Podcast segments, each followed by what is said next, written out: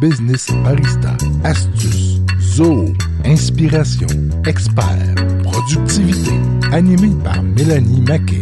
Et oui, bienvenue dans Business Barista. Bonjour à tous, bienvenue dans le podcast de l'Union Intelligence et dans Business Barista. Pourquoi on a appelé notre podcast Business Barista? On devait être bourré ce jour-là quand on a décidé du nom. Non, je plaisante, on l'a bien pensé.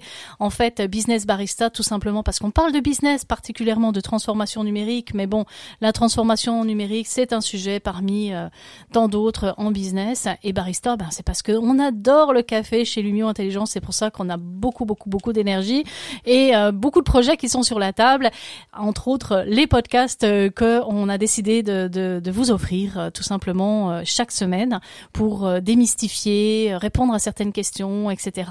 Aborder Zoho, aborder QuickBook, aborder Zuper, aborder Monitors, etc. D'autres des applications peut-être que vous ne connaissez pas et c'est la raison pour laquelle vous devriez écouter les podcasts Business Barista. Alors aujourd'hui, je suis avec Thierry Veilleux de Comptabilité Livia. Salut Thierry. Salut Mélanie. Et puis aujourd'hui, eh bien écoute, on est censé par parler un peu de ZooBooks et des applications qui se connectent un peu à ZooBooks. Euh, et j'aimerais qu'on en parle un peu parce que on va probablement beaucoup échanger sur ce podcast-là, vu qu'on parle vraiment de système intégré. Donc, euh, c'est sûr que pour parenthèse rapide, on a fait d'autres podcasts qui présentent ZooBooks, euh, mais là, on va parler vraiment de, synchroniser ZooBooks avec euh, d'autres applications. Comment toi, tu vois les choses d'un point de vue d'un professionnel en comptabilité, finance? Ben, En fait, il y a juste du positif là-dedans, honnêtement. il n'y a, vraiment aucun point négatif. Donc, autant dans ZooBooks que dans QuickBook, on peut venir connecter des applications de Zoo c'est drôlement intéressant. Les gens, des fois, ne savent pas que euh, si on utilise QuickBook pour notre comptabilité, ben, ça peut paraître un petit peu euh, étrange de pouvoir connecter du Zoho au travers de QuickBook, euh, mais c'est possible de le faire parce que QuickBook offre cette, possibilité de, cette possibilité de connecter des applications de Zoho. Donc, autant dans ZooBooks que dans QuickBook, on peut venir connecter Zoho Inventory, on peut connecter Zoho People, Zoho CRM se connecte mm-hmm. aussi. Donc, la, grosse, le gros avantage de pouvoir procéder à ces, à ces connexions-là First, ben, ça vient sauver du temps. Donc, ça, c'est certain que c'est un avantage. Mais c'est surtout que l'information est centralisée. Donc, ça nous permet de délaisser un petit peu plus les, le classique de travailler en silo qu'on peut rencontrer dans les PME. Et c'est là que je me rends compte qu'en tout début du podcast, je voulais parler des applications qui se connectent avec ZooBooks. Non, non, rectification des applications qui se connectent avec QuickBook. Parce que effectivement, euh, on parlait de ZooBooks euh, euh, il y a quelques minutes de ça, puis je suis restée sur ZooBooks. Alors, euh, mille excuses. Euh, repartons sur le sujet, donc les applications qui se connectent avec QuickBook. Et effectivement, ça fait partie des questions très souvent, euh, très souvent, pardon, qui qui peuvent apparaître avec avec des clients qui veulent rester sur QuickBook, qui sont peut-être peut-être même déjà sur QuickBook, mais qui me disent ouais, mais moi j'aimerais un CRM, mais dans QuickBook euh, c'est pas vraiment un CRM où j'aimerais euh, utiliser euh, par exemple une gestion des ressources humaines ou du mmh. recrutement, etc. et ce qui arrive, c'est que QuickBook est tellement populaire sur le marché de la comptabilité infonuagique, mais en même temps Zoho devient de plus en plus populaire, pas juste pour la comptabilité, mais pour toute la suite Zoho One. Donc, ça arrive souvent qu'on rencontre un client qui est sur QuickBook depuis un, deux, trois ans, mais qui est très intéressé par les apps de Zoho One mais qui ne veut pas changer QuickBook parce qu'il est habitué, c'est bien rodé, c'est automatisé. Voilà. Euh, donc, dans ce cas-là, on n'est pas obligé de proposer au client de dire Ah, mais là, il faut absolument que tu aies vers ZooBooks. Euh, je pense que c'est important d'être nuancé parce qu'avec QuickBook, on est capable de synchroniser les grosses applications le plus euh, vedettes de Zoho, je dirais. Là. Euh, Zoho CRM se connecte avec QuickBook. Déjà là, c'est majeur. Là. Zoho People se connecte, Zoho Inventory se connecte bien mm-hmm. aussi, Zoho Expense, Zoho Analytics. Donc, je viens de nommer pas mal des gros joueurs là, de la suite Zoho One. Là. Effectivement. Euh, ces applications-là se connectent avec QuickBook. Euh, puis j'ai été voir avant le podcast, juste un petit peu voir euh, les qu'est-ce qu'on en est rendu en ligne avec la documentation, en lien avec tout ça. puis j'ai été surpris à quel point c'est simple à mettre en place, les, connectivités. C'est sûr qu'il faut par la suite le déployer de la bonne façon, là, mais le, fait de synchroniser ça prend quasiment pas de développement ou c'est juste quelques configurations. Mm. Donc c'est vrai que les deux ont, ont travaillé fort avec les, les, API pour justement euh, faire en sorte que ces applications se parlent entre elles. Et puis tu sais, ces, gros joueurs-là, ils, créent des partenariats. C'est travaillé. Définitivement. avant de mettre ça de l'avant, de dire OK, tu peux connecter ton Zoho CRM avec QuickBook. Ben, il y a eu du travail derrière ça. Il y a mm. un partenariat, puis il y a des... Euh, puis les synchronisations se font de, de, de façon directe. Cela dit, euh, il est tout à fait possible de travailler sur des synchronisations, mais il, est possible d'avoir des synchronisations où on veut pousser les murs ou des synchronisations très spécifiques qu'on voudrait. Par exemple, un CRM, on veut. Euh, prenons que CRM et QuickBook vont se synchroniser ensemble. Bon, il y aura un push des, des datas d'une certaine façon, etc. Mais nous, on voudrait avoir un push de data très spécifique, un peu comme on le vit avec euh, avec euh, ZooBooks, hein, parce que c'est la même chose. Mais là, on peut utiliser une autre application de Zoo que j'apprécie particulièrement, qui est ZooFlow. Alors, c'est l'équivalent d'un À peu près, on va dire ça comme ça. Et euh, ça permet définitivement euh, d'aller synchroniser Zoho de manière plus personnalisée avec euh, avec euh, avec euh, QuickBook tout simplement. Là, il n'y a pas, on, on veut pas forcément pousser toute notre base de données CRM dans QuickBook. On voudrait juste garder la partie des clients, des mmh. comptes et contacts du CRM qui sont déjà clients, mais on veut pas les prospects, on veut pas les autres, on veut pas tous les contacts. Donc il y a des, des options comme ça qu'on peut personnaliser dans nos, nos synchronisations. Oui, tout à fait. Fait que aussi, ça, dans le fond, ce qu'il faut faire attention aussi, c'est je pense que avant de se lancer, parce que j'en ai vu récemment des gens qui voulaient euh, quitter QuickBook vers Zoho juste pour, parce que dans le fond, ils voulaient aller vers Zoho CRM, mais que tout leur système était déjà dans QuickBook. Mais sachez que c'est possible d'intégrer Zoho CRM à votre QuickBook. Donc, il faut voir vraiment toutes les possibilités. Puis, euh, toujours mon conseil que je donne, c'est que avant de vous lancer dans ces projets-là, soyez informés, puis essayez de vous renseigner sur peut-être plus qu'une personne qui va euh, vous donner un avis.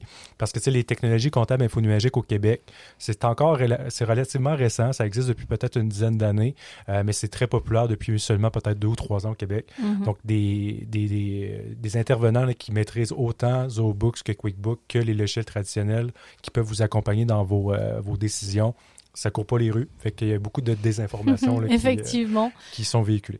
Il y a un autre point de toute façon, euh, parce que là on parle de QuickBook euh, et tu mentionnais à juste titre qu'il y avait beaucoup d'utilisateurs de QuickBook qui voulaient aller euh, vers des applications Zoho. en fait, mon commentaire par rapport à ça, c'est que de toute façon l'avenir des PME, puis au niveau de la transformation numérique, c'est pas simplement d'ajouter des outils encore et encore, et puis que ces outils deviennent deviennent ingérables. Il y Pierre-Marie, qui m'a, il y a quelques années, euh, m'avait dit, euh, en fait, euh, on rajoute, on crée, je disais, en fait, on fait un stack d'outils. C'est des couches et des couches et des couches d'outils. Et lui, il me parle de lasagne technologique. Et hmm. puis, c'est pas faux.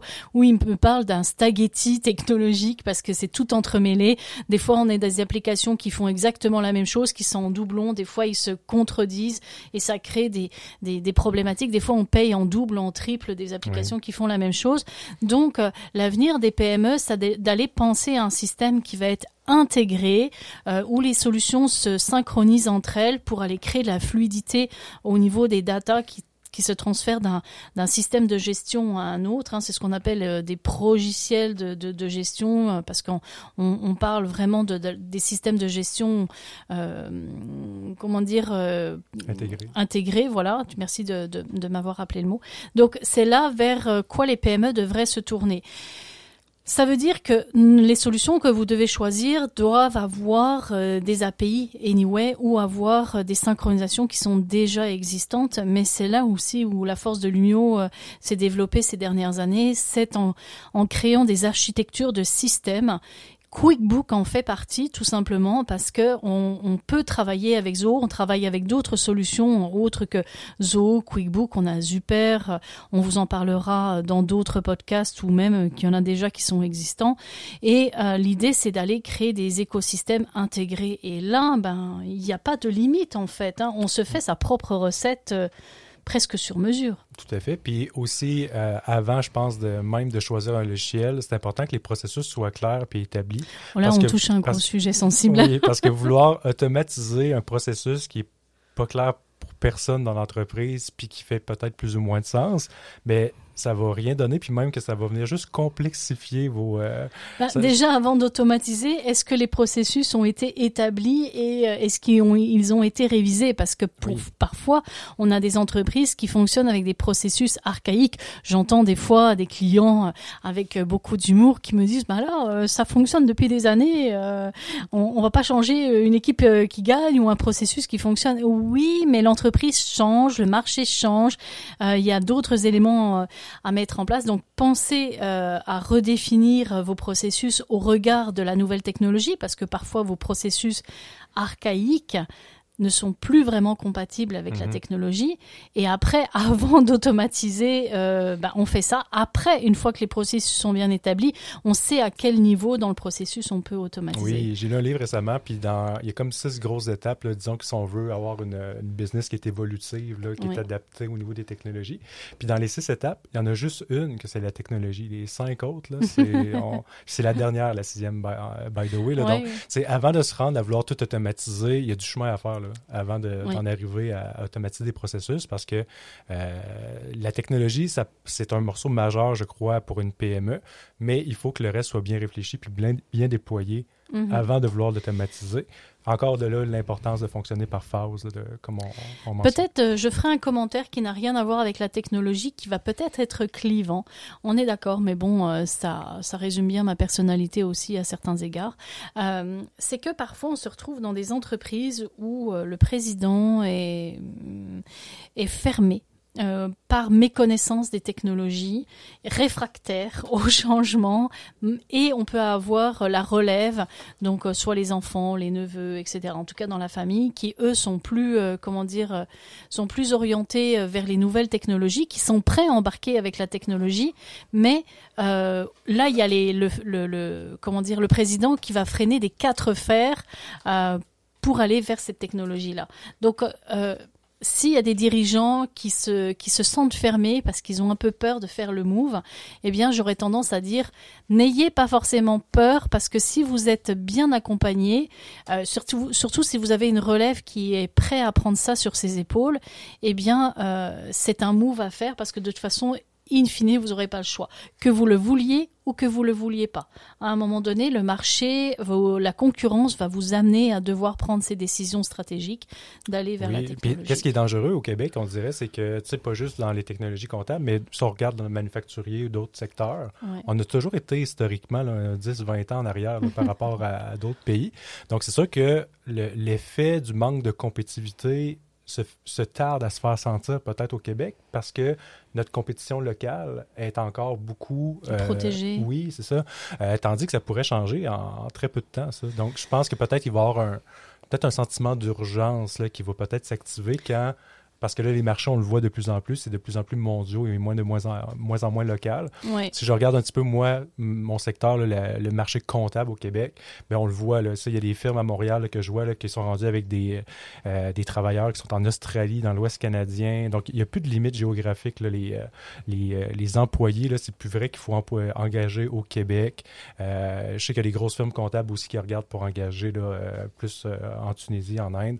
Donc, c'est Bah, ne la- serait-ce que Lumio, nous on a Oui. une équipe en Ukraine et puis euh, on travaille très bien. Et puis c'est pas du cheap labor, hein, je vous assure. C'est parce qu'on a, euh, on, on- on le vit, le- la pénurie de main d'œuvre au Québec, hein, la pénurie de compétences en termes de technologie euh, et euh, technologie avancée. Et, euh, et en fait, bon, on a engagé un partenaire euh, avec nous euh, qu'on connaît depuis plusieurs années, puis monté une équipe euh, là-bas. Mais euh, mais c'est parce que en fait euh, aujourd'hui la compétence est mondiale et puis avec les nouvelles technologies, Internet, ben tout ça, ça se, les murs se, Il n'y en a plus vraiment. Puis, si on regarde aux États-Unis, là, les, les, euh, dans le domaine comptable, les grosses firmes comptables qui sont vraiment là, euh, très, très en, en expansion, c'est des modèles d'affaires qui sont loin du traditionnel. C'est des modèles d'affaires qui sont vraiment virtuels, euh, puis que les employés travaillent de partout dans le monde. C'est Oui. vraiment ça qui est recherché. Euh, puis c'est ça, on le voit dans les rondes de, de financement. Là. Euh, les investisseurs sont très, très intéressés à investir dans ce genre d'entreprise-là. Donc, tôt ou tard, ça va arriver au Québec.